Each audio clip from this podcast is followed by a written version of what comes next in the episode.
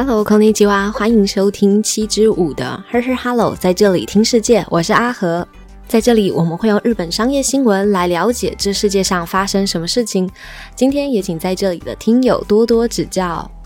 这周呢是日本的结婚季，我记得在去年的时候呢有分享结婚季当天要吃惠方卷的这个习俗。就是惠方卷呢，它就是为了不要让缘分或者是那种福气跑掉，惠方卷呢就不会被切成一小块一小块的，而是像一整条寿司卷，就一个人在吃的时候呢，就是一整条慢慢的吃。而他吃的重点呢，就是要面向惠方，也就是今年的好一点的方位。像今年呢就是南南东，那每年呢。比较好的方位都不一样，而在吃的时候呢，如果是开口说话，会让福气跑掉，所以就是边吃边心中默愿着自己想要的愿望，然后就这样子默默的吃完，都不能讲话，是一个非常安静的活动。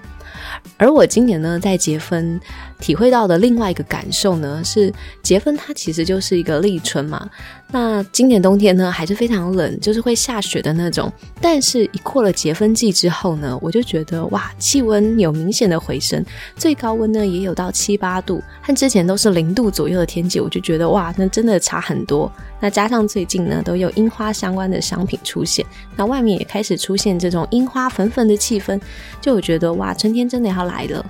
那我们今天要分享的主题呢，是有关于日本 KFC 肯德基，还有日本元宇宙专用保险的商业新闻。有兴趣的话，就在这里一起听下去吧。那在这里先来分享我们节目网站上面这周二月三号到二月九号的商业新闻要点有：企业动态，Sony 集团新任格局出炉，Totoki Hiroki 实时玉树将就任社长，游戏大健一吉罗吉田县一郎会长兼任 CEO。出口资讯：日本农产品出口，二零二二年出口额达一兆四千亿日元，创十年来最高。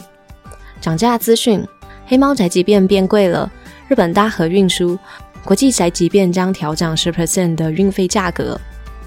企业财报：软银集团二零二二年十月到十二月连结决算，最终次至七千八百亿日元。消费统计：个人消费提升。日本国民总生产 GDP 二零二二年十二月年增零点一 percent。以上的新闻要点都可以在我们的节目网站上面看到哦。喜欢文字版的听众，会也可以直接订阅我们的电子报，订阅电子报也是免费的。就让我平日整理的日本商业新闻，还有本节目的文字稿，透过 email 分享给您。连接也在 show notes 资讯栏当中，欢迎上去看看。那我们现在就来听听看新闻吧。在这里的听友有吃过日本的 KFC 吗？许多日剧或者是日本广告在十二月，也就是年底的时候，都会主打日本 KFC 肯德基。就连我刚到日本第一年的时候呢，都有人推荐我说，在日本圣诞节的时候呢，就可以买他们的肯德基。而我现在在日本生活了几年，在去年十二月的时候呢，还是会有人问我说，日本人在过圣诞节的时候，真的会像日剧演的一样在吃肯德基吗？嗯，我觉得真的是文化的差异耶。在我这几年的观察下来，平常没有什么人特别在排队的肯德基呢，确实会在圣诞节前后出现排队的人龙。而日本的 KFC 肯德基在这时候呢，也会很聪明推出了圣诞节的特殊餐点，还有它的预约。那我们今天第一则新闻呢，就是要来分享日本 KFC 肯德基二零二二年的财报资讯。有兴趣的话，就在这里一起听下去吧。第一则新闻：日本 KFC 肯德基二零二二年四月到十二月的营业利益年减五成，主要原因是这个。根据 Nikkei Sokuho News 新闻报道指出，日本的 KFC 控股公司近日公布财报，在它二零二二年的四月到十二月起的连结营业利益，跟去年同期相比呢，是减少了五成，降至二十五亿日元左右。水电瓦斯费的上涨，还有面粉、油炸物的用油等等这种原物料价格的上涨呢，都成为了该公司营业上面的负担。而为了节省人力，他们的公司呢有引进了自助结账系统，因此也构成该公司在设备上面投资的沉重负担。即使这些来客的客群呢集中在圣诞档期，它的销售成绩不菲，但是仍然没有办法填补上述的缺口。那我们现在来了解一下，该公司的营业额的部分呢，是增长了三 percent 左右，来到了七百七十亿日元。虽然在二零二二年的四月到九月为止的营业额呢，是呈现了年减三 percent 的四百六十七亿日元，但由于十月到十二月这个档期当中呢，取消了原本在疫情期间圣诞节档期只有接受预约取餐的这个限制，重新开放消费者可以在圣诞档期的时候呢，直接到店内购买，因此呢，也使得它的营业额逆势上涨，回到了年增的状态。KFC 炸鸡的直营店和加盟店的总计呢，在二零二二年的十二月份，寄存店铺的营业额跟去年同期相比是增长了五点六 percent，主要呢就是受惠于日本民众在家中举办圣诞派会的需求上升。虽然在圣诞节档期的商战取得了不错的成绩，营业利益的部分呢也达到了原先所预定的二十二亿日元，但是十月到十二月起的财报显示，该公司在收益上面呢是面临的苦战，跟前一年度同期相比，营业利益仍有所下降。主要原因呢就是我们刚刚提到的原物料高涨，以及这些水电瓦斯、人事费的上涨，进而压缩了该公司的收益。而面临了全球能源以及食品价格的高涨，该公司虽然在二零二二年六月的时候呢，有调整它的套餐还有这个盒装产品的价格，并且在同年的七月呢，也调整了它的人气商品 Original Chicken 这种原味炸鸡的配餐价格，但是仍然没有办法填补这种节节高升的涨价成本。而除了各种成本高涨之外，店铺装修的投资负担呢，也提高了该公司的支出。在疫情的影响之下呢，为了对应这种非接触还有外带的需求，该公司也引进了自助结账系统。或者是将原本的窗口分成点餐的窗口和取餐的窗口的这种商业决策。至于二零二二年的四月到十二月起的结算报告将于今日公布。二零二三年三月起，也就是二零二二年度的营业额预计呢，较上一年度减少一 percent，来到了九百七十亿日元。营业利益的部分呢，则是减少了六十四 percent，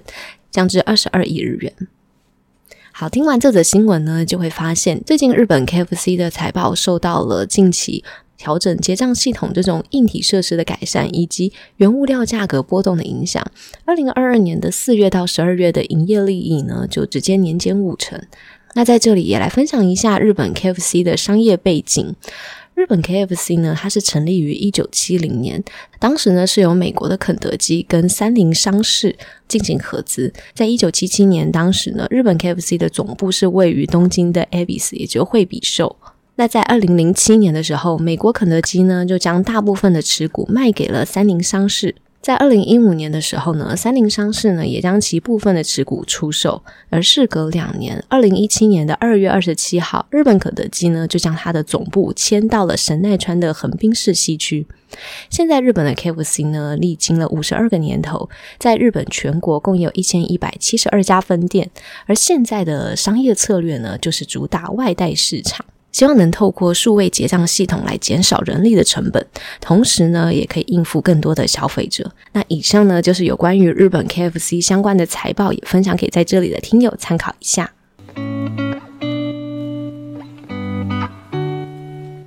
不知道在这里的听友对于 Meta 推出了元宇宙有没有兴趣呢？感觉反应是非常两极。而会使用的人呢，在元宇宙的粘着度就很高。如果在这时候在元宇宙里面发生了消费纠纷，或者是受到网络的骇客攻击，导致荷包失血，那这些风险该怎么办呢？这时候呢，日本就推出了元宇宙的专用保险。那现在呢，就让我们一起来了解一下这则商业新闻。第二则新闻：日本首次推出元宇宙的专用保险，补偿您个人资料外流的损失。根据 nik 日本经济新闻报道指出，日本 NSNAD 保险集团控股旗下的 IONISE DOWA SONGAI HOGE 将从今年二月起开始推出了元宇宙虚拟空间这种 Metaverse 专用的新形态保险契约。而这个元宇宙专用的保险，它承保的范围呢，是包含在元宇宙当中，因为网络攻击导致个人资料外泄的损害赔偿。而同时呢，这也是日本首次推出元宇宙相关的保险类型。在元宇宙当中呢，由于使用者会创办这个虚拟角色，而透过这些虚拟角色呢，便可以在元宇宙里面参与各项活动、消费等等的商业行为。但是如果这时候呢，当元宇宙发生了像伺服器故障，或者是线上活动被取消，公司所持有的加密货币的资产、客户的个人资料因为网络或者是骇客攻击导致外泄等等的风险，目前并没有相关的保险可以获得理赔。而在这个元宇宙专用保险当中呢，除了可以获得网络攻击等导致客户的个人资料外泄的损害赔偿之外，也包含了像这种加密货币或者是 NFT 被盗的时候所需要调查这些原因的相关费用，或者是因为线上活动被取消所产生的额外费用等等的这种损害赔偿。而目前该元宇宙专用保险的主要对象呢，是锁定在元宇宙它举办活动或者是推出线上产品的这种企业端。那在新保险还没有推出之前，目前元宇宙的企业端发生了上述刚刚提到的风险的时候呢，都是由企业端，也就是公司自行承担这些全部的风险。而目前推出了这个元宇宙专用保险呢，它的保险费会根据活动规模的大小以及其他的因素而有所不同。比方来说，公司呢在元宇宙里面举办了一个三千人可以来参加的线上活动，那它的保费呢就落在九十万日元。那如果事后因为网络攻击造成损害，该保险金额最高上限呢是两千万日元。如果因为活动取消造成了延期费用，该保险金上限呢就是一千万日元。好，听完这则新闻呢，我还看了一下 i o n i s e t o w a s o n k a i Hoken 它的官网提供的元宇宙保险相关资讯，才发现我们刚刚提到的，像今年二月就是现在上市的元宇宙专用保险呢，它其实在去年七月的时候就有发出公告消息。那当时的计划呢，除了我们刚刚分享到的是因为活动被取消或者是虚拟货币被盗等等的风险之外，另外所衍生的其他保险类型又包。包含在内哦。比方来说，在现实生活上面会出现的车祸事件，那通常呢都会有相关的车险可以理赔。在元宇宙当中呢，如果发生了车祸事故，未来呢也有相关的保险规划。那当时的报告呢是预计在今年五月的时候，就会和三井住友海上保险公司呢进行合作，推出这种 Betaverse 的 project。那针对元宇宙呢，可能会和现在的现实生活一样，做出这些经济活动。比方来说，像买卖产品，或者是发生保险事故，就像我刚刚提到的车祸事件等等的风险，来推出相关的保险商品。而目前呢，台湾的保险业界看起来还没有推出类似的相关保险商品资讯。那这个有关于元宇宙专用的保险呢，可能是新形态保险类型的趋势。那也分享给在这里的听友参考一下了。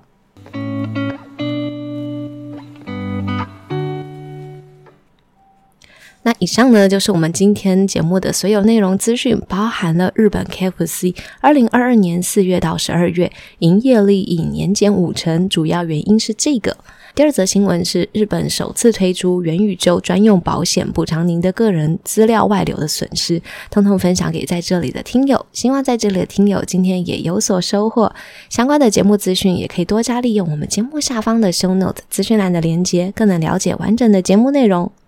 这里是 Her Her Hello，在这里听世界，我是阿和，非常感谢您花时间收听跟持续陪伴。我们现在有开放的内赞助，欢迎您的实际支持，也可以在 Apple Podcast 或 Spotify 留下五星好评以及想对我说的话，我会非常感谢您。那喜欢也欢迎分享给有兴趣的听友，让更多人知道这个节目。也祝您有美好的一天，友谊及你吉哦。那我们就下次空中再见了，拜拜。